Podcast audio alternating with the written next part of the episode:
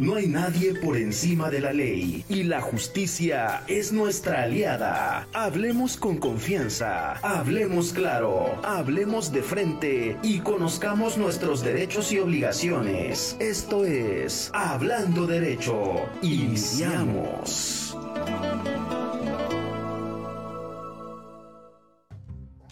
Muy buenos días, tengan todos ustedes.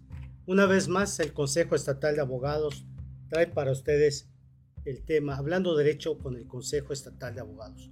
Como ustedes saben, una, una institución de abogados que pues, les transmite, les hay temas de interés, de suma importancia para la sociedad, para ustedes, pues para que estemos, estemos al día, estemos en contacto sobre los temas relevantes que acontecen en materia jurídica y que vivimos a diario. Tanto ustedes como nosotros, justiciables que somos, ¿verdad? Ustedes que andan buscando la impartición de justicia, buscando los abogados. Y bueno, y nosotros como colegio de abogados, como una institución particular, ¿verdad? un consejo que aglutina a diversos compañeros, colegas, tanto de licenciatura, maestría y doctorado. Bueno, pues buscamos también el trabajo con ustedes, con la sociedad. Hoy, hoy tenemos un tema muy importante, y digo muy importante porque hoy tenemos un, un ciudadano integrante de la sociedad civil que bien o mal, que bien o mal, ha, requerido tanto de los servicios del abogado como de los servicios de partición de justicia, ¿verdad? Y bueno, tiene sus, vivencias, tiene sus eh, inquietudes. Él nos comentaba, nos comentaba algunos eh, puntos de vista, ¿verdad? Sobre su andar en, este, en estos procesos. Este, desde luego todos cuando necesitamos el abogado, necesitamos acudir a los tribunales, es cuando empezamos una vida nueva, no en esos términos, porque desconocemos. Los que nunca hemos tenido un problema, bueno, pues la verdad es que no sabemos cómo son las cosas en procuración de justicia, este, cómo es de lento, cómo, cómo se trabaja, y desde luego los operadores jurídicos que son los, los abogados. Hoy nos acompaña nuestro amigo, este, el ciudadano, el licenciado ¿Tú estudiaste leyes algo, no? ¿Qué estudiaste? Estudié muy poco, pero realmente no terminé la carrera. Realmente estudié economía. Ah, ok. Bueno, pues aquí tenemos a nuestro amigo Eleodoro Javier Lavín Calderón, ¿verdad? Este, él, es, un miembro de la sociedad civil conocido en el, en el estado de Morelos. Proviene de una familia este, pues, ampliamente conocida, ¿verdad? Que en, en el estado. Quien escucha el apellido de Lavín, bueno, pues luego, luego nos referimos a los a los lavines, como decimos, ¿no? Sí. Y así podemos mencionar a varios, a, varios este, amigos nuestros, como al licenciado Jorge, no, Jorge Martínez, ¿no? Jorge Martínez. bueno, esposo de, mi hermana. Él es de Lavín, ¿no? De Lavín. Él es de Lavín. Este, mi tío Teodoro. A Pati, a Teodoro Lavín, a Pati Lavín, a Pati Lavín, quien no la conoce, es una luchadora social. al maestro este, Eleodoro, ¿va? Teodoro. Teodoro, Teodoro. Procurador y rector de la universidad. Exactamente. Ese es un. El, maestro Teodoro es un personaje que se acaba de titular, ¿no? La maestría o doctorado. Eh, el hijo, precisamente, ah, se tituló de doctor en. filosofía, creo algo. Ciencia política, una cosa así, no, realmente no. Y bueno, este, y nuestro amigo este, Javier, mejor conocido, ¿verdad? Conocido eh, Javier pues está aquí con nosotros para platicarnos un poco de sus vivencias, doctor Samario. Sí, así es. Las vivencias que ha, que ha pasado nuestro amigo Javier en estos andares de, tanto con, repito, tanto de la Procuración de Justicia como de los abogados.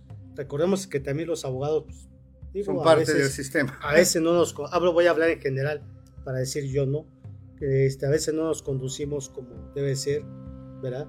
Y cometemos cosas indebidas, como, como toda profesión, todo se pero lamentablemente por unos pagamos todos, ¿sí? Pagamos todos. Y, bueno, y la impartición de justicia, pues, pues, aquí que nos diga nuestro amigo Javier cómo la ve, qué, qué piensa. Pero bueno, vamos a darle la palabra a nuestro a este socio, el doctor Oscar Samario, pues que nos dé la, un poquito algo de la semblanza de nuestro amigo Javier que platicó ahorita para que le entremos al tema, ¿no, Oscar? Sí, sí, sí, con, con, todo gusto y nuevamente buenos días y con el gusto de estar aquí es que es una conversación muy interesante desde el punto de vista social. Hay que recordar que el término justiciable se refiere a todo aquel que busca eso, la impartición de derecho más que de justicia en, en honor a lo que se menciona y se comenta. Platicando también con Javier hace unos instantes de todo esto, pues bueno, surgen términos, un término que viene del siglo decimonónico es impetrante de garantías ante el juicio de amparo, que es el recurso inmediato superior que se tiene a través de los justiciables para buscar esta impartición de justicia. Obviamente, si no se da en una primera instancia, pues se recurre hasta agotar el, juicio de garantías, pero algo que, que, sacamos en claro que es por qué llegar a todos esos extremos. En algunas ocasiones por el abogado, en otras por el mismo representado o justiciable o impetrante de garantías, porque porque la verdad es que está en esta tesitura, ¿no? Entonces, de todas estas cosas, por menores, nos habla Javier, de su vasta experiencia en recurrir a abogados buenos, malos y de todas este, conocidos. obviamente vamos a, emitir, a, omitir nombres por, por obvias razones. vamos a hablar de experiencias, vamos a hablar de, de tratos desiguales, este, vamos a hablar de lo que nos tiene preparado Javier y pues, adelante, eso es, el tema, ¿no? Muchas gracias, buenos días y gracias a la invitación que me hicieron aquí los abogados. Eh, pues platicando yo con mi amigo Ricardo, amigo de muchos años y asesor mío en algunas cuestiones de derecho, en algún momento platicamos sobre las quejas que puede haber en relación a la impartición de justicia en Morelos y principalmente bueno, a nivel nacional. Este, en esas pláticas pues llegábamos a, a, concurrir en que había varias partes que tenían incidencia en este problema, ¿no? principalmente el sistema judicial, que todos sabemos que nuestro sistema judicial en qué estado está, México tiene una impunidad del 94%, 95%, cosa que habla muy mal de nuestro sistema. Pero esa es una parte. La otra parte, bueno, es la parte del de justiciable que somos nosotros, que por cuestiones culturales y educativas, pues muchos de nosotros siempre preferimos no hacer caso a la ley ni seguir los lineamientos de las cosas legales que debe uno seguir para, para conseguir algún fin o un negocio, ¿no? Y la otra parte, los abogados, a quien recurrimos nosotros para intermediar entre el sistema de justicia y nosotros, ya que nosotros pues no tenemos todo el bajaje cultural para llevar a buen término una, una este, discordancia entre las partes. Sobre ese tema, pues cuando hablamos del de, sistema de justicia, bueno, todos sabemos que los jueces, magistrados, y todo eso, aun y cuando existe un nivel de corrupción bastante regular en México, afortunadamente pienso yo que nuestras leyes tienen los argumentos para poder revertir eso. Siempre oía yo en algún momento a don Antonio Rua Palacio hace muchos años que decía que sí, que sí era cierto que nuestros jueces, magistrados siempre hacían cosas que no eran tan de acorde con la ley, pero que en algún momento en México la ley tarda, puede tardar, tarda mucho, pero normalmente llega. Pienso que, aunque es un pretexto un poco conveniente, es cierto, al final de cuentas, en mis experiencias, este, el sistema de justicia tarda demasiado. Algunas veces eh, se da cuenta uno que hubo corrupción entre los jueces o para, dilatar los asuntos o llevar a, que tengamos un costo más alto. Pero al final de cuentas, sí, sí hay armas, ¿no? Y ahora con el nuevo sistema, ya hay armas como para defenderse un poco más de la actuación de estas personas. Falta muchísimo, muchísimo, tenemos un 94% de impunidad, pero creo que, este, que vamos por buen camino si seguimos pensando que nuestro sistema judicial es motivo de mejoramiento. En relación a los judiciables, como somos nosotros, bueno, es de todos sabidos que la mayoría de nosotros estamos acostumbrados a saltarnos las trancas, como dicen. Realmente es más fácil dar un dinero que seguir los lineamientos, es más fácil este, hacer las cosas y pensar que no se den cuenta, todo eso. Esa, e, esa falta de cultura legal o jurídica de parte nuestras da mucho, da, da, mucho contenido a toda esta falta de impartición de justicia, porque somos nosotros los primeros que la provocamos, ¿no? Si no somos nosotros, es la parte, algún otro justiciable en contra de nosotros, pero al final de cuentas es debido a toda esta corrupción que ha habido en nuestro sistema judicial, es la, la idea de que al final de cuentas no me van a agarrar.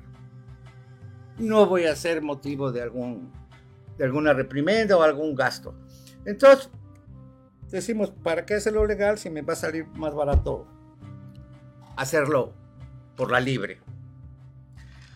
Y en el otro caso, ya en el caso de los abogados, que serían nuestros representantes, nuestro camino a dirimir algunas diferencias cuando ya el problema se tornó irresoluble, es donde yo veo un poco más mm, mi queja hacia todo este sistema de impartición de justicia.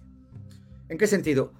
Yo, este, por motivos de mi trabajo, tengo mucho, muchos, muchos juicios en cuestiones de patrimonio, o sea, compro casa, las vendo, sistemas inmobiliarios y eso, gente que debe y todo esto.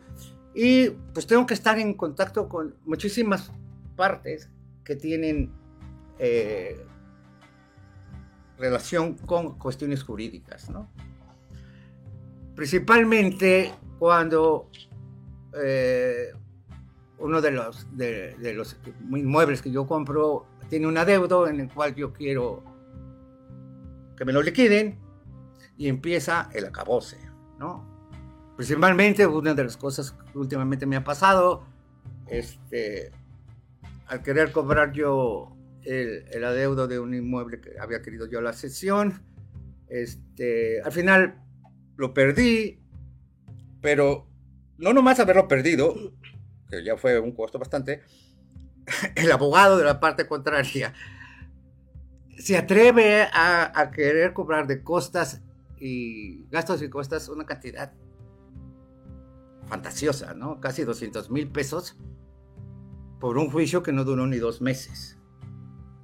Pero bueno, ya cuando sucedió esto, investigué y el abogado de la parte contraria había sido parte del Infonavit, que fue dueño de ese, de, ese inmueble. Después se lo vendió a una sesionaria, que también fue dueño de ese inmueble. Este abogado fue abogado de las dos partes. Y ahora, en este momento, está defendiendo al deudor. O sea, fue, fue, parte del Infonavit y la sesionaria para quitarle la casa a este señor. Y ahora está trabajando para él, para que no la pierda. Pero ya no va contra las instituciones, va contra un particular que soy yo. ¿Por qué? Porque sabe que me va a costar dinero y todo esto. Hay un conflicto tremendo de intereses aquí. No solamente ha trabajado con partes contrarias, sino con dos veces partes contrarias. ¿no? Pero además, la ley, la laxa ley que tenemos sobre estas cuestiones dice que se puede cobrar hasta tanto por ciento, cosa que, que siempre y cuando haya temeridad, cuando el juicio no era necesario. Aquí era necesario porque el señor no quería pagar y tenía que intervenir la ley. Tenía que intervenir un juzgado. Lo peor de todo esto es que investigando, sabemos que este abogado siempre tiene conocimiento de los casos, de los casos donde van a querer cobrarle a, la gente y él se comunica con los implicados para decirles yo te defiendo y nomás déjame cobrar los gastos y costes. Cuestión que estamos viendo con el licenciado Popoca de levantar una demanda penal por intereses, este conflicto de intereses. Pero como ese caso hay miles, miles, eh, eh, llegar al, aunque no es un una instancia del sistema judicial, pero que se tiene que ver con abogados, llegar al, al, ¿cómo se llama? Al registro público de la propiedad y trabar, trabar contacto con abogados que siempre quieren dinero y que eso. Y que la mayoría de todos estos abogados, por alguna razón, se aprovechan de la ignorancia que tenemos, de las leyes. Toda esa ignorancia que nuestro Estado ha dejado, ha dejado pasar quitando las materias que en algún momento nos sirvieron como parte para tener una idea de cómo funcionaba nuestro Estado de Derecho en México. ¿no? La clase de civismo de secundaria ya no existe. Bueno, yo he revisado algunos, algunos eh, modelos educativos de universidades y, hay muchas que no tienen ni materia sobre ética, ni sobre función social del abogado, ¿no? Entonces pasa que nuestros abogados pues salen como cualquier persona a ganar dinero, no a impartir justicia, sino a ganar dinero. Y buscan todos esos vericuetos donde pueden hacer que el, justiciable caiga y pueda pagar más dinero. No les importa realmente buscar un arreglo que fuera, que fuera factible para las dos partes, sino únicamente es me voy con la parte donde puedo ganar más dinero. ¿A qué se debe esto? En primera, bueno, todos sabemos que, ¿cómo se llama? Nuestra falta de cultura jurídica y legalista en México, ni en primaria ni en secundaria, sabemos cómo funciona nuestro Estado no tenemos, la mayor, el 90% de la gente, yo creo en México, puede que más, no, sabe ni cuántos artículos tiene su constitución, ni cuáles son sus derechos, ni cuáles son los derechos humanos, ni cuál es el proceso para seguir una, una diferencia contra, contra un otro justiciable. Y otra parte, que lo platicaba precisamente con, con mi amigo Ricardo, es los colegios de, de, de abogados en, en Morelos y en, todo México, ¿no? Pues en Cuernavaca yo creo que hay 20, no sé, barras, colegios y eso, que sirven para agruparse y festejar el Día del Abogado. Pero yo jamás he visto, o muy pocas veces he visto, que un colegio o, una barra de abogados sea una asociación en la cual lo importante sea demostrar éticamente el valor de cada uno de sus miembros sus posiciones éticas y jurídicas ante la posibilidad de un cambio de ley, sus críticas a las leyes ya, ya aplicadas, pero que se contradicen en muchas cosas. Lo podemos ver en, eh, los, en, las cuestiones del ayuntamiento, hacen cobros que son repetidos, repetidos, repetidos, que el ayuntamiento lo pone en su ley de ingresos, pero que van en contra de cualquier derecho humano. O sea, te cobran el pago de predial, pero después tienes que pagar la carta de que no debes, ¿no? Ahora, te, ahora tienes que sacar un acta de nacimiento cada año para que, sea, para que sea vigente, como si uno no fuera vigente por estar vivo. Pues en, general, todas esas preocupaciones platicaba con Ricardo y por eso me invitó a, a, tener esta conferencia. Yo sé que todas, esta es una parte, yo realmente los problemas con la impartición de justicia son problemas de cuestiones de patrimonio. Pero creo que existen en, la mayoría de los casos, ¿no? Que las tres partes tenemos nuestro, nuestra ayuda para que e, esto sea tan difícil de lograr, ¿no? La justicia. Tanto el sistema judicial que no que tiene una corrupción bastante alta y un nivel de impunidad bastante alto, nepotismo, muchas cosas. Los, los judiciables, que somos nosotros, que siempre tratamos de que la ley sea lo último recurrible, y los abogados, que normalmente mm. en vez de buscar llegar a la justicia, tener una función social y lograr que el Estado de Derecho sea más de acorde con la vida de, de las personas, normalmente están viendo únicamente la cuestión de cómo ganar más dinero, no importando si su cliente pierde. Gracias. pero a ver, Dico, este, yo algunas precisiones al respecto. Este, es cierto que en el Estado, como en todos los, todos los estados de la República, hay varias organizaciones de abogados, de, colegios, barras, asociaciones, tal, tal. En el caso de nosotros, yo a los asociados les he comentado, o nos hemos Hemos comentado los asuntos donde el abogado actúa indebidamente. Y se les ha dicho, bueno, que cada quien es responsable de sus, de sus actos. En el caso que, que, estamos escuchando, este, creo, que es un, creo que son actos donde también la sociedad tiene que denunciarlos, ¿no, doctor? o sea, tiene que denunciarlos. El, el, el, abogado, el abogado no es una persona este, intocable que, digamos, híjoles, no, ¿cómo lo demando? ¿Cómo lo denuncio? si actuamos mal, yo creo que tenemos que ser sujetos a un reproche civil o penal, lo que dependiendo el, la, la, acción que tengamos. Pero este, muchas veces, y lo digo por la experiencia que hemos tenido, porque hay mucha gente, no nada más eres tú, que nos han platicado que el abogado Juan Pérez, este, ella, la gente dice, nos sacó, nos sacó dinero, nos sacó dinero. Pero claro que todo eso, todo eso tenemos que aclarar en cuanto es el, no es de que le saque uno dinero, sino que el abogado cobra los servicios, cobra la asesoría, cobra el trabajo que está haciendo.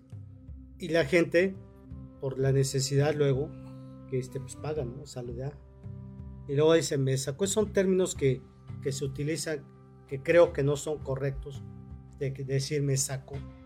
Es como el doctor, vamos al médico y la consulta es, hay que pagarla. Híjole, si nos vamos y, la medicina no se hizo efecto y decimos, ¿y por qué no decimos ahí, el doctor me sacó? No me atendió, no me dio la, el medicamento que debió haber sido. Son, son diferentes términos, pero en el caso que nos ocupa, y en el caso de los abogados, yo creo que aquí los abogados cuando trabajan en una institución, doctor Samario, a ver si estoy mal, me corrige, cuando si yo le trabajo a una institución, a un, son autónomos al Infonavit, a este, soy abogado del Infonavit, este, tengo mis contratos porque así elaboramos contratos de prestación de servicios, este, y desde luego que no puedo litigar en contra de, de la propia institución, ¿no? O del caso, y lo que voy entendiendo que ustedes compran derechos este, litigiosos. Pero si analizamos el asunto desde ahí, Oscar, yo creo que aquí a ellos o la gente sí es, este, eh, si es defraudada, porque quien vende los derechos, quien vende los derechos, debe saber en qué condiciones tú vendes tu, asunto, tu Si ya prescripción, de acuerdo así como entiendo lo que dice nuestro amigo Javier, este asunto es un asunto que prescribe, ¿verdad? por eso lo pierde, porque el asunto ya estaba prescrito. Claro, ellos no son abogados, se van, pero buscan al abogado, porque ellos tuvieron su abogado, y su abogado es el que inicia los trámites judiciales para recuperar. Ellos compran una deuda, el Infonavit dice, a ver señores abogados, porque ese lo hacen, ese es normal. Este, aquí hay una cartera de, de créditos, se los ven. Dame 100 pesos y aquí están todo lo que debes. Y nosotros, el particular, dice, oye, pues aquí le, pues me voy a ganar un poco de dinero. Pero también consciente de que pues, tiene que invertirle porque tienen que buscar abogados para que les trabajen los asuntos. Pero en el momento que yo vendo, cuando yo vendo el, los créditos, yo debo de saber que este crédito ya está, ya está vencido. Yo no debería de haberlo ofrecido. Lo que yo le decía a ellos, le voy a este, para empezar, este, esta persona no debió haber vendido sus derechos porque ellos pagaron, ellos pagaron la, le pagaron la deuda al, al Infonavit. A la institución. a la, a lo que sea, le pagaron. Y, la, y la persona a quien les vende, pues a todo dar, ¿no? Yo ya vendí estos lentes y están, este, pues ya están para los tres días, se rompieron, están rayados. Entonces, este, aquí lo que considero que tenemos que hacer, Javier, y eso es de cajón, tenemos que denunciar, tenemos que denunciar al abogado, ¿eh? La verdad es que tenemos que denunciarlo. De lo contrario, yo les diría cuando hacemos justicia? ¿Cuándo vamos a, vamos a ¿Y cuándo vamos a actuar nosotros como abogado? Pues con esa honestidad. ¿Cuándo lo vamos a hacer? Sí, me ha tocado, me ha tocado verlo, Javier, no creas que no. Que hay gente que me ha dicho, oye, ¿sabe Kelly? Pues la verdad es que me cobró 30, 40, 50. Y se los pagan, ¿eh? Se los pagan. O sea, la gente lo paga porque le cree. Yo les pregunto, oiga, pero ¿cómo es posible que dio 30 mil, 40 mil pesos? Lo conseguí, ¿cómo lo dio? De, pues, tiene dinero. No, lo conseguí y se lo pagué, porque me estaba pidiendo. Entonces, en esa correspondencia también tenemos que denunciarlo, ¿no? Si no, ¿cuándo vamos a actuar en contra de ellos? Y ese, ese actuar pues, nos afecta a todos. Este, yo cuando digo, hablo en general, pues no si yo no, ¿verdad? todos somos sujetos a, pues, a cometer un error. Pero también es cierto yo en mi caso, yo lo que yo le digo a la gente, los asuntos cuando los veo en una situación, yo le digo, mire, sus asuntos, la verdad, está complicado. este, vamos a buscar un arreglo conciliatorio. Y gente me ha dicho, oiga, no, lo que me cueste, pero bueno, no porque el que lo que le cuesta al rato dicen es que me saco. Porque no entendemos, o sea, no nos aguantamos, dicen por ahí. Aún cuando le estás diciendo a la gente, mire, su asunto, pues la verdad es que lo podemos alargar para que usted busque la forma de llegar a un acuerdo. La gente, la gente dice no, porque son conflictos que traen entre ellos ya muy, muy, muy, muy pesado. Pero en el caso de ustedes, Javier, en el caso de este, de esto, yo creo que aquí lo que tenemos que hacer es este, presentar las denuncias correspondientes. Y la autoridad correspondiente, la autoridad que determine. A mí yo considero que fui objeto de este abogado su actuar es contrario a la, ley. Y la propia autoridad, las pruebas que nos pide se le aporten, ya determinará. Que yo creo que debe determinar, determinar favorable porque hay un contrato, porque firman contrato ustedes. O sea, nada es verbal, ¿no? Hay documentos escritos. Y el mismo contrato, no sé si establezca los pagos que dan o, o es recibo, pero tiene ahí un documento. Pero está un documento donde yo vendí algo que ya estaba prescrito. Y el abogado que le trabajó a la institución o le trabaja es parte de él. Pues ahí una, están coludidos, se puede. Claro, claro, Porque yo, oye, véndele al doctor Samario este, este bien él va a demandar y entro yo y pues ya nos... Sí, así suena. Así pues triangula, no hay triangulación de abogados. De abogados. Pero yo creo que sí es, es un asunto que sí tenemos que recurrir a los tribunales. ¿O cuál es su opinión, doctor Samario, al respecto? No, en definitiva, este, digo, están establecidas las fechas, las cláusulas correspondientes en el contrato de ya sea promesa o de contrato de compra-venta o como se dé en esta figura contractual de acuerdo de voluntades, pero pues por supuesto que sí se tipifica un fraude, porque obviamente los antecedentes es como vender un carro que trae también antecedentes en ese sentido, ¿no? O sea, si yo lo sé y aún así lo vendo, o sea, se configura este delito y pues bueno, hay que denunciar. Yo estoy completamente de acuerdo en esto, porque es una mala praxis, es una mala práctica del abogado, es, es, es eh, desleal a la profesión desleal a la institución donde él estudió este, y desleal a la familia y a la sociedad donde él, donde él se, realiza su actividad. Ese es público y notorio que todo abogado traemos nuestras tarjetas de presentación y en muchos de ellos ponemos a la institución, ponemos el, logotipo de la institución donde estudiamos o de donde somos egresados. Hay un, hay un maestro, un amigo enorme que resalta en el, en el horizonte de mi el doctor Héctor Horacio Campero y Villalpando, y él les decía a sus alumnos de primer semestre o hasta décimo semestre de la facultad, cuando egresen, no digan de dónde son egresados, porque los, lo que les va a dar el valor es su estudio, su dedicación y su apego a las normas y éticas, éticas de la profesión que ustedes representan. Porque si dicen que son egresados de la Universidad Autónoma del Estado de Morelos, involucran a la, institución. Pero hoy por hoy vemos despachos jurídicos en donde está el logotipo, en donde se presentan egresados de una institución o de otra, y también se involucran en eso.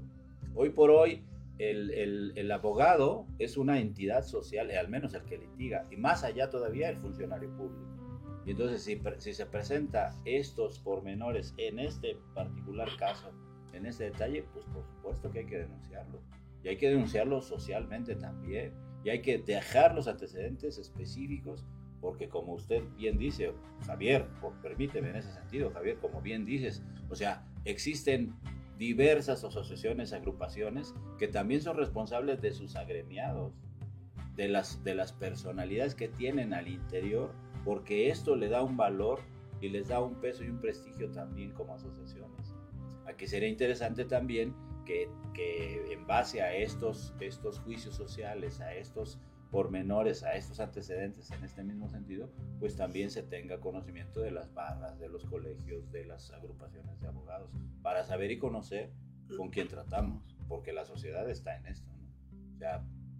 Uno llega con un abogado por recomendación, por amistad, que es el caso con, con el licenciado Ricardo Popoca, por amistad, o por relación diversa, en una diversa triangulación, pero no conoce realmente el actuar y los antecedentes que tiene, porque no existe estas, estas apreciaciones del código de él.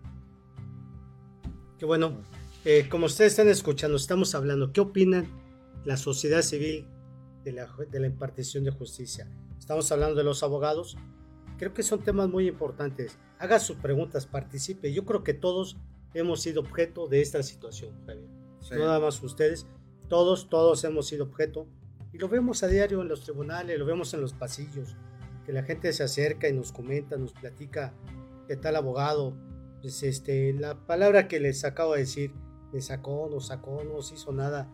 Por eso es importante que participen ustedes, pregunten y bueno, pues trataremos de responderle. Vamos a hablar, eh, recuerda que estamos en el hablando derecho con el Consejo Estatal de Abogados. Hablando de derecho lo mejor, Javier, es lo mejor, doctor Samario, hablando de derecho, dice, ¿no? ¿Se puede arreglar su asunto, señor? No se puede arreglar el asunto. ¿Sí? Ahí, bueno, yo creo que por esa consulta yo merezco también un pago, pero le estoy hablando con la verdad. También habemos abogados, porque hay abogados, que decimos, no se preocupe, no, mire, se lo sacamos rápido y, y ahorita necesito 5 mil pesos. Fíjese, un abogado le dijo, señor Javier, la verdad es que el asunto no se puede, complicado. Y llegó el doctor Samario y le dijo, ¿sabe qué? Lo arreglamos, ahorita necesito 5 mil pesos y empezamos a avanzar. ¿De veras? Sí. Ok, pues ¿sabe qué? No los tengo, pero nos vemos pasado mañana, perfecto. Fíjese, uno le dijo, no se puede, señor, por esto, le explicó. Y otro abogado le dice, sí se puede.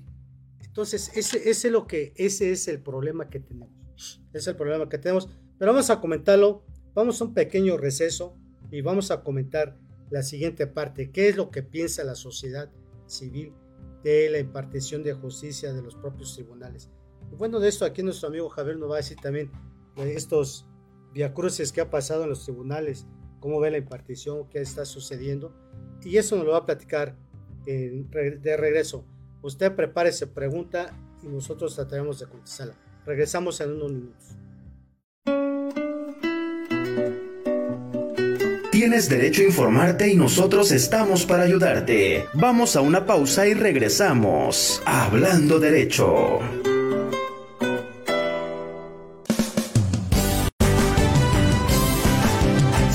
Friedman Studio, Academia de Canto Contemporáneo, Interpretación y Desarrollo Humano. ¡Lánzate ya! En Friedman Studio, tus sueños pueden convertirse en realidad si los deseas tanto como para ir tras ellos. No importa tu edad, rescata tu talento y brilla. En Friedman Studio, nos especializamos en preparar y entrenar a verdaderos cantantes e intérpretes solistas desde nivel inicial hasta nivel profesional.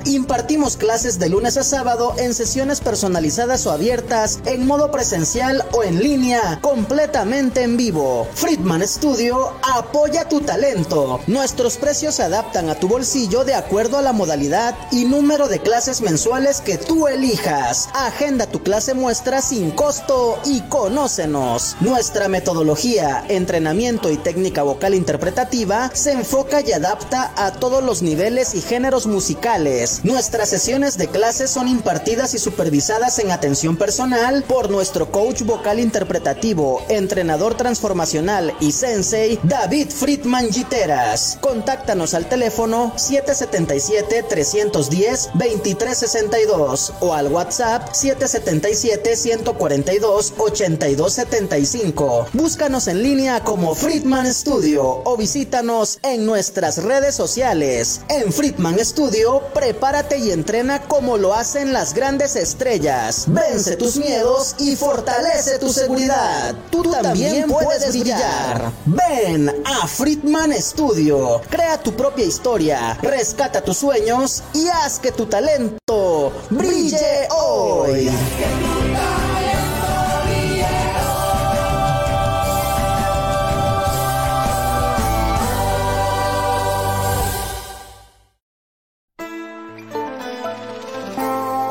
Cuando de ley y justicia se trata, no hay nada mejor que estar en una misma sintonía. Hablando derecho. Continuamos.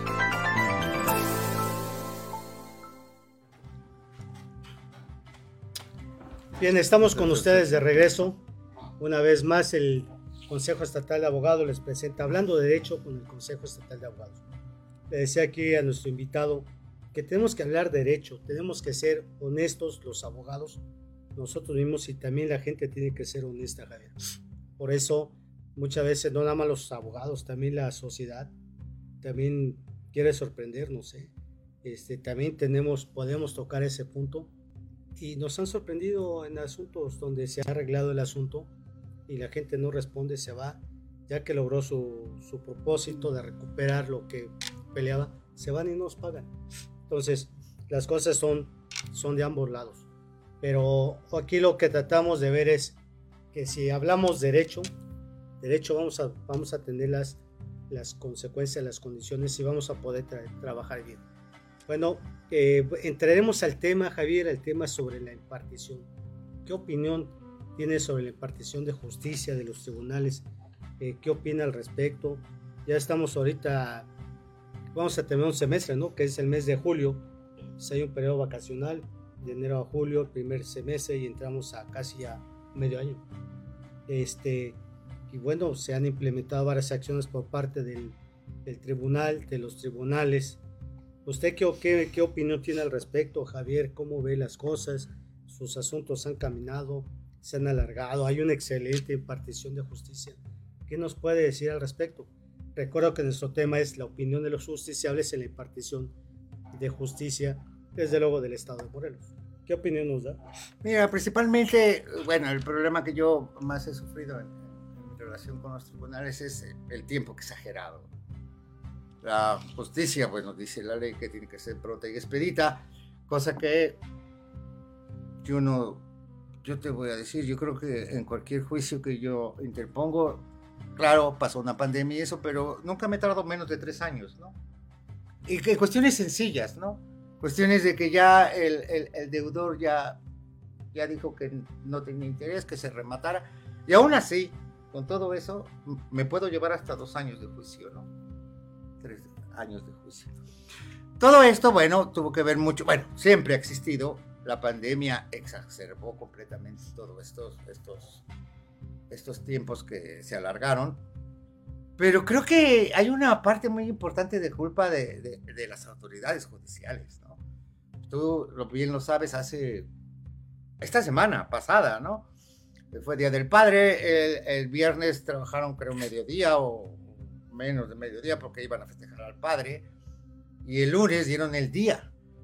cuando, cuando tenemos un rezago en juicios altísimo, pero además los juzgados son los que deben proteger eh, la aplicación de la ley y son, son ellos mismos los que la tergiversan. O sea, hay una ley federal de trabajo donde dice cuáles son los días obligatorios de descanso. Y se dan más días y vacaciones y cada vez más vacaciones. Y tú dirías, bueno, e, es, e, e, es, un sistema que funciona tan bien que podría dársele más días, ¿no? Pero creo que año tras año se van juntando expedientes, expedientes, expedientes y la gente que está buscando una resolución a, su, sus problemas, por ejemplo, yo a lo mejor es un negocio, puedo esperarme un ratito, pero hay gente a la que le despojaron su casa están dos años esperando a que se emita una orden para que vayan a judicializar al, al, tipo. A mí me ha pasado en un caso y se tardó tres meses en, en, ir. Y yo no tengo problema, era un negocio, pero a la gente que la sacaron de su casa, esperar dos años, pagar renta, porque la justicia no trabaja como debe de trabajar en tiempo y forma, y dándose días bueno, y además, este, mucha gente lo sabrá, a mucha gente lo tratan bien, pero es muy, muy típico el maltrato a, a, a, los usuarios de los tribunales y principalmente a la gente humilde o a la gente con poco dinero o con poca cultura. Cosa que pues, la ley nos dice que discriminar, discriminar es un delito y, y que lo cometan los mismos tribunales es completamente algo absurdo.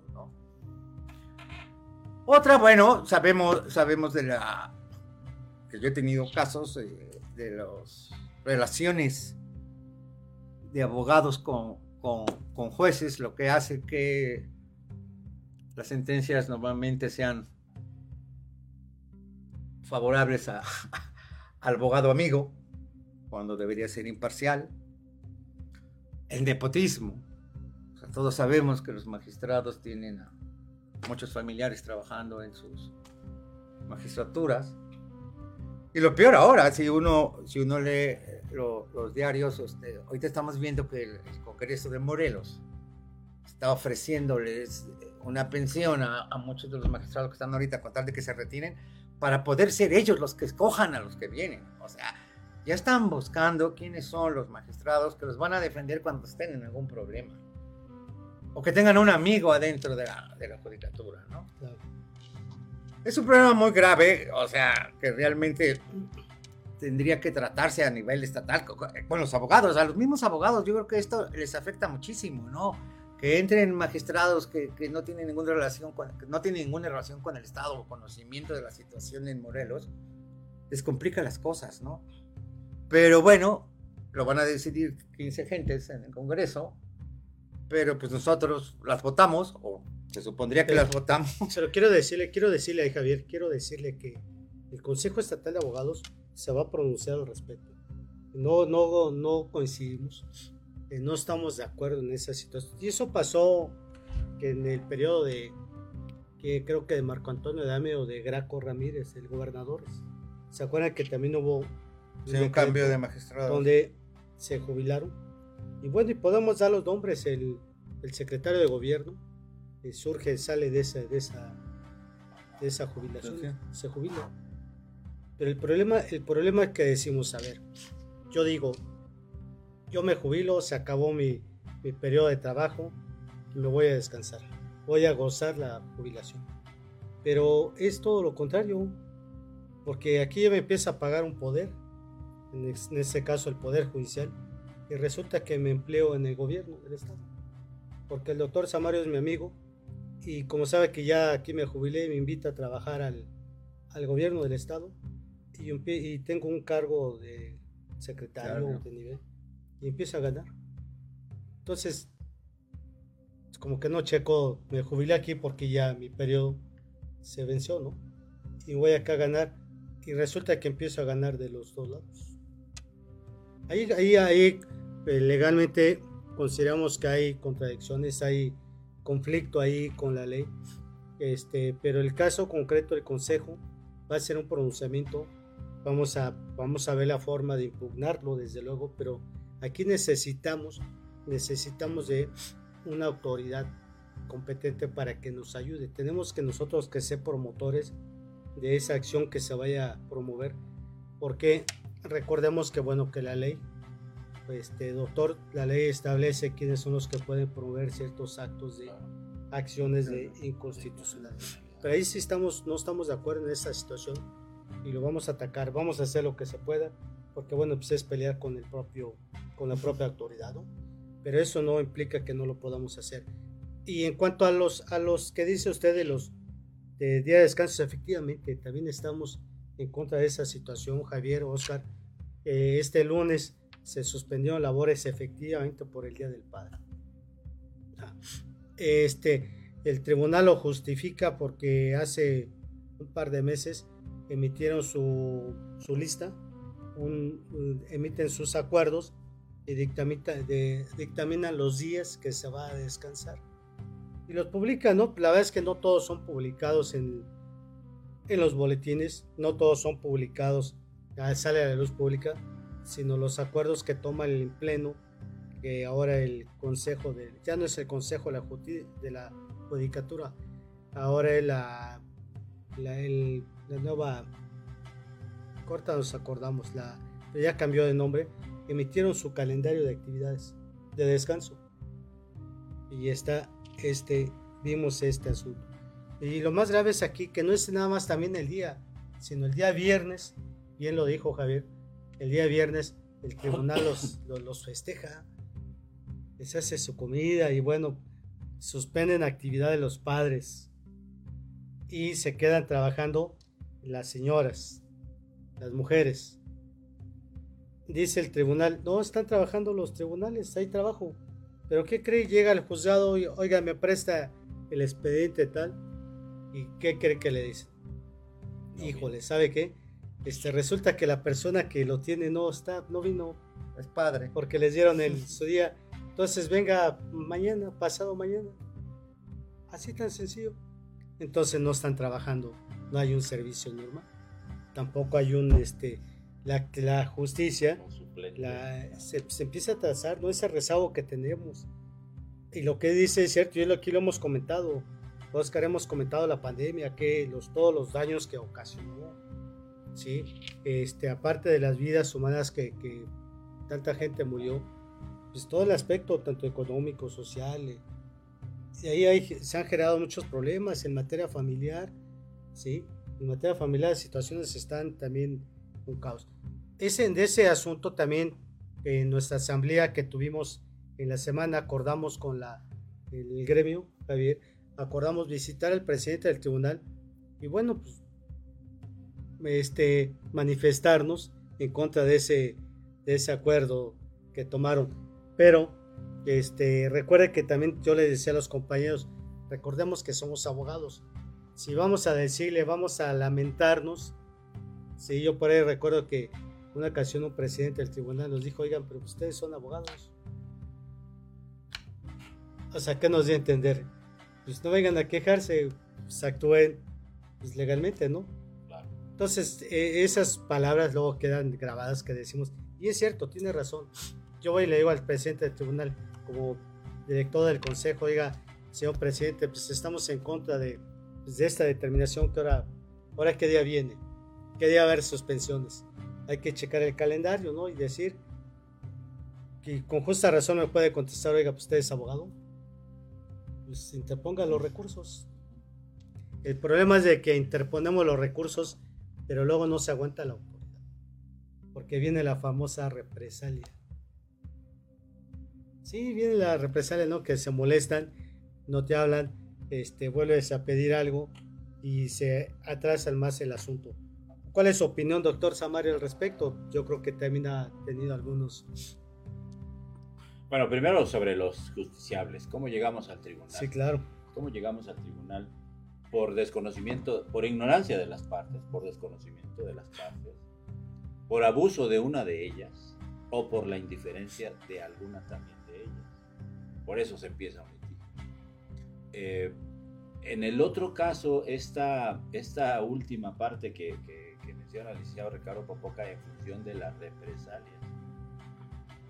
Las quejas ante servidores públicos siempre han existido a lo largo de la historia, cualquiera que tenga una función pública y, un servicio y, se, preste para, para realizar este servicio público tendrá sus quejas.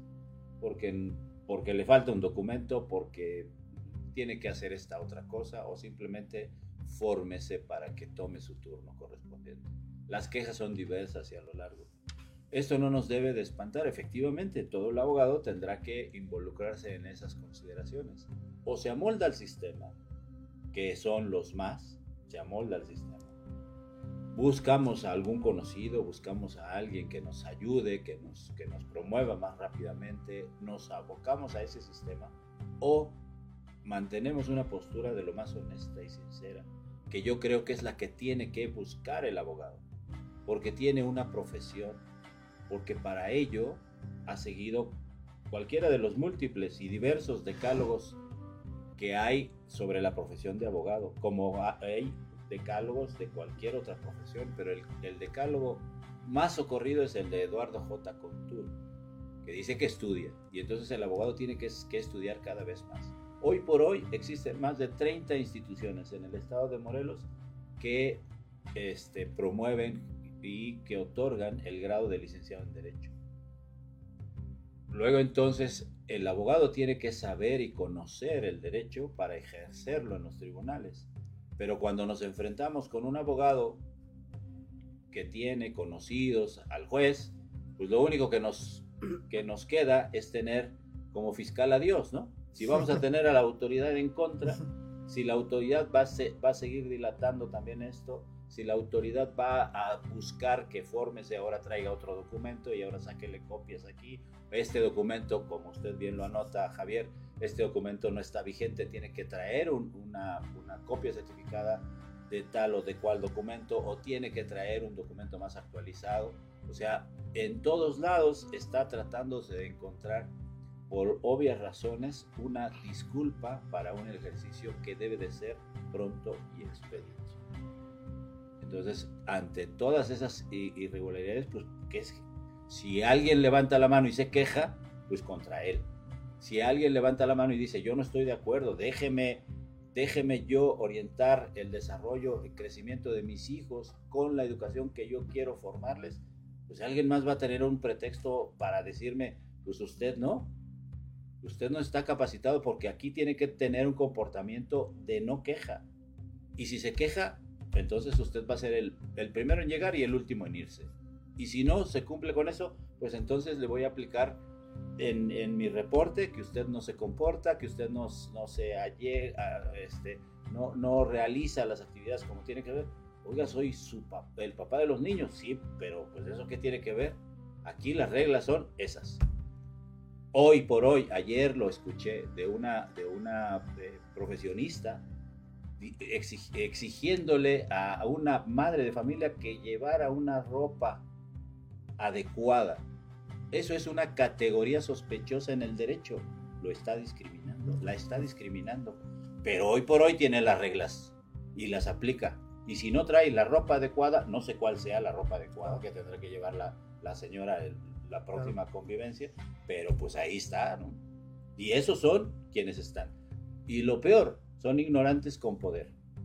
Ignoran la ley y tienen el poder para hacer, para ejercer ese poder. Y entonces el, el expediente que estaba en un principio lo ponen ahí abajo o simplemente es un documento de alzada, es un, es un expediente de alzada y no sirve para nada.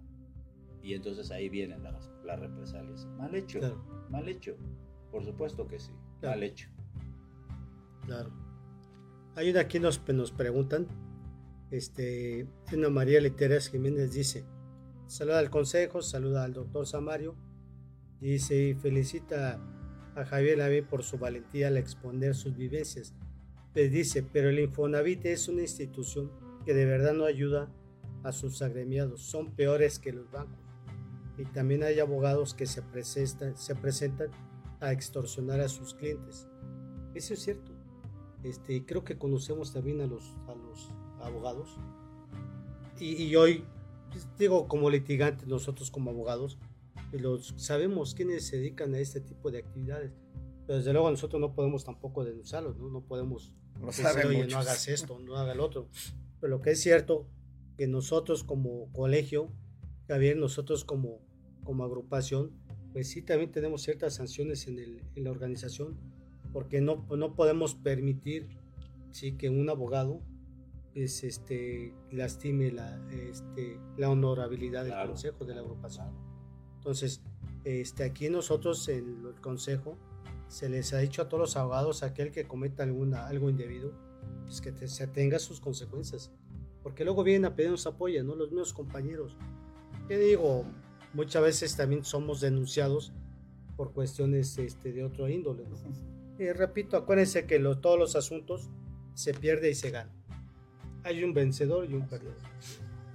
Que es un decálogo de, Eduardo J. Contur. Olvida, olvida. Exacto, exactamente. Entonces, ahí es cuando, si tenemos una mala defensa y no, en el caso que les sucedió a ustedes, si una mala defensa no fue la adecuada, bueno, pues están las consecuencias. Y ellos son los que se lamentan, los que empiezan a decir, pero ya no es culpa de la, de la propia institución, también le voy a decir, de la propia institución. La, este, la institución nos dice, bueno, pues ahí está la ley y aplica. Eh, pero su defensa no es la adecuada.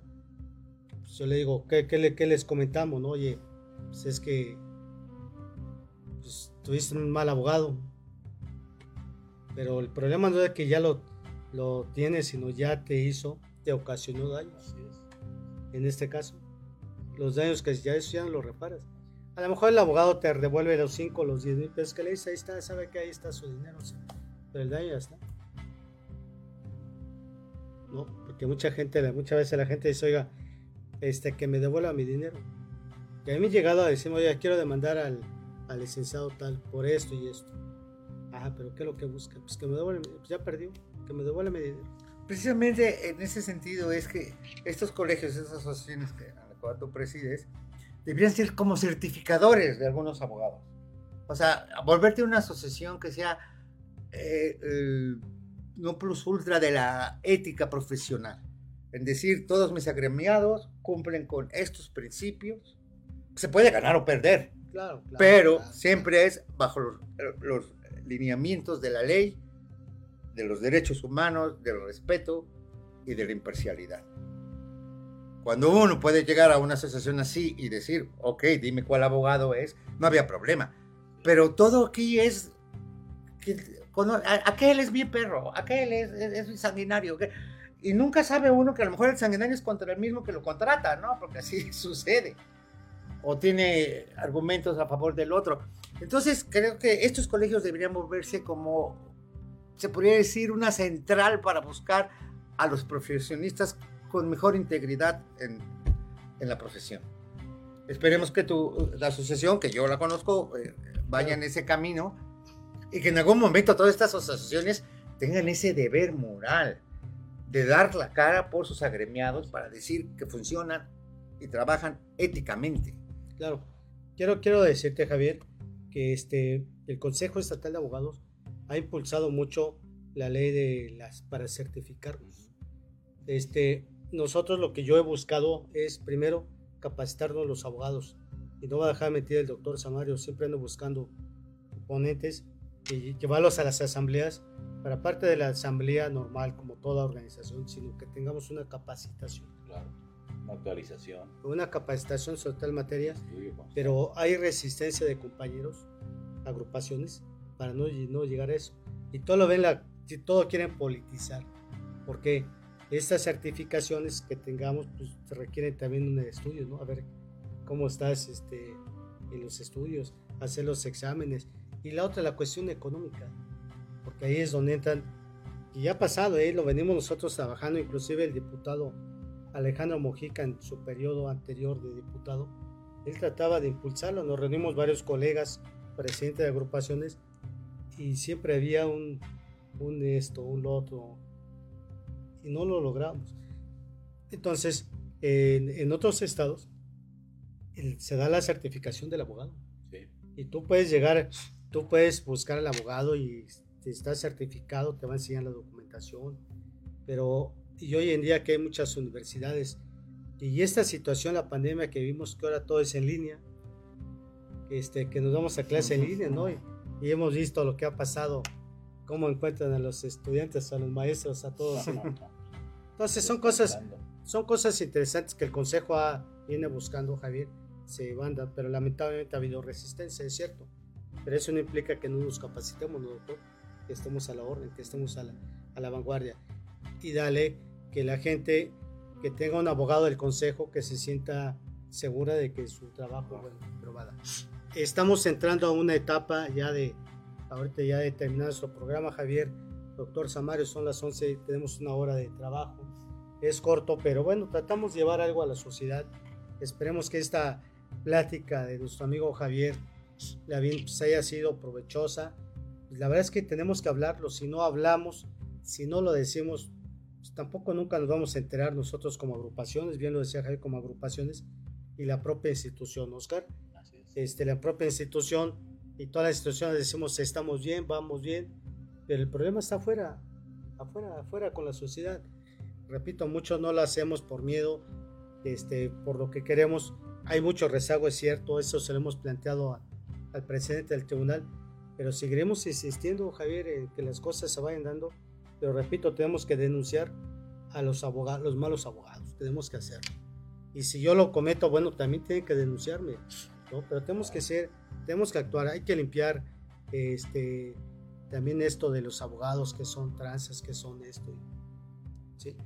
Bueno, Javier, la verdad es que nos da mucho gusto que nos hayas acompañado, que hayas este, hablado un poco de esas inquietudes. Este, ¿Qué mensaje tú le puedes dar a la sociedad, a la gente que nos escucha, que nos ve sobre tus vivencias? ¿Qué les sugieres? Que busquen mejores abogados, que vayan directamente a hablar con los jueces, ¿por qué no también hablar sobre su propio asunto? A los secretarios que se involucren más en los temas. para ir cerrando nuestro programa. Con esto cerramos nuestro. Pues bien, creo que las respuestas las han comentado ya el doctor y tú. Realmente, esa comodidad que yo decía de no buscar la ley por eh, la falta de compromiso, creo que tenemos que cambiarla. Somos uno de los actores principales para que esto mejore. Si nosotros, así como podemos denunciar a un mal abogado, tenemos que denunciar a un mal juez, a un mal magistrado, al mismo secretario de acuerdos, a, la gente de todo eso, pero también a los buenos. También hay, que... tenemos las redes, tenemos las redes, podemos decir, oigan, si quieren tener un buen abogado, este abogado me, me representó a mí y fue muy bien, este está pésimo. Siempre nos espantan los abogados de que si hablamos mal de ellos se vayan a juicio y eso.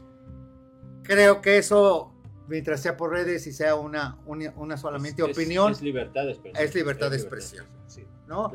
Pero sí, definitivamente lo primero es estudiar un poco más cómo funciona nuestro sistema, pedir que, la, que, la, que las instituciones metan algunas ideas sobre esto, cómo, cómo, se, cómo funciona el Estado de Derecho en México, y tener el valor para denunciar, tener el valor de denunciar y de preguntar a las asociaciones cuáles son sus abogados certificados o que tengan una calidad ética improchable. Gracias, Javier, gracias Javier. Gracias, Oscar. ¿Qué le podemos decir a la... Bueno, el, mal llamado nuevo sistema eh, penal, de justicia penal, porque digo, mal, llamado porque esto, esto de los juicios este, adversariales, con estos principios, entre los que destaca el de la oralidad, ya se realizaba. Benito Juárez, el presidente Pablo Benito Juárez García lo propuso y por supuesto se realizaban estos juicios este, en este principio de oralidad. Hoy, en este, nuevo, en este sistema de justicia penal, el juez tiene la facultad de decirle al cliente, su abogado no está capacitado. De usted depende si continúa o le, le, le asigno en este momento un defensor de oficio. Ahí está el código Nacional de Procedimientos y lo, dictamina el juez.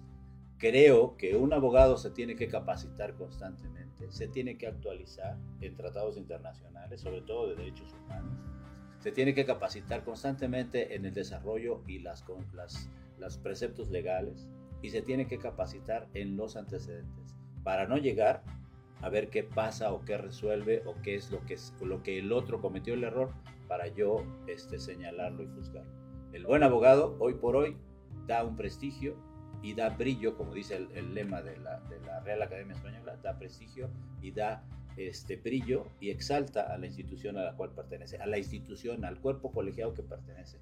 Y por supuesto, y por ende a la sociedad. Luego entonces, abogados a estudiar. Ese es uno de los preceptos del decálogo, más bien es una de las partes del decálogo, estudia. El derecho cambia constantemente, actualízate. Y de ahí está el Consejo Estatal de Abogados, actualizando a sus agremiados. Gracias y pues enhorabuena nuevamente. Gracias a todos. Gracias, doctor Samario. Gracias, este, Javier. Y bueno, a todos los que nos escucharon, les agradecemos su participación. Mandamos un saludo a Estados Unidos, Canadá, Holanda, Panamá, Costa Rica y personas que nos acompañan en nuestra señal de audio digital por radio y podcast. Muchas gracias a todos por conectarse, escucharnos y el próximo viernes nos vemos hablando derecho con el Consejo Estatal de Abogados participen, pregunten. Vamos a checar las preguntas que hubo por ahí, se las vamos a mandar a nuestro amigo Javier para que nos dé algunas respuestas. Hay preguntas que todo eh, surgen en los videos y bueno, preguntan. Y vamos a por ahí a trabajar con ustedes. A todos ustedes les agradecemos que tengan un buen fin de semana y nos vemos el próximo viernes hablando derecho con el Consejo Estatal de Abogados. Hasta la próxima. Hasta luego, gracias. La balanza de la justicia por hoy se ha nivelado. No lo olvides, la ley es clara y la justicia está de tu lado. Escúchanos en nuestra próxima emisión, Hablando Derecho, por Friedman Studio Top Radio. Tu lado positivo.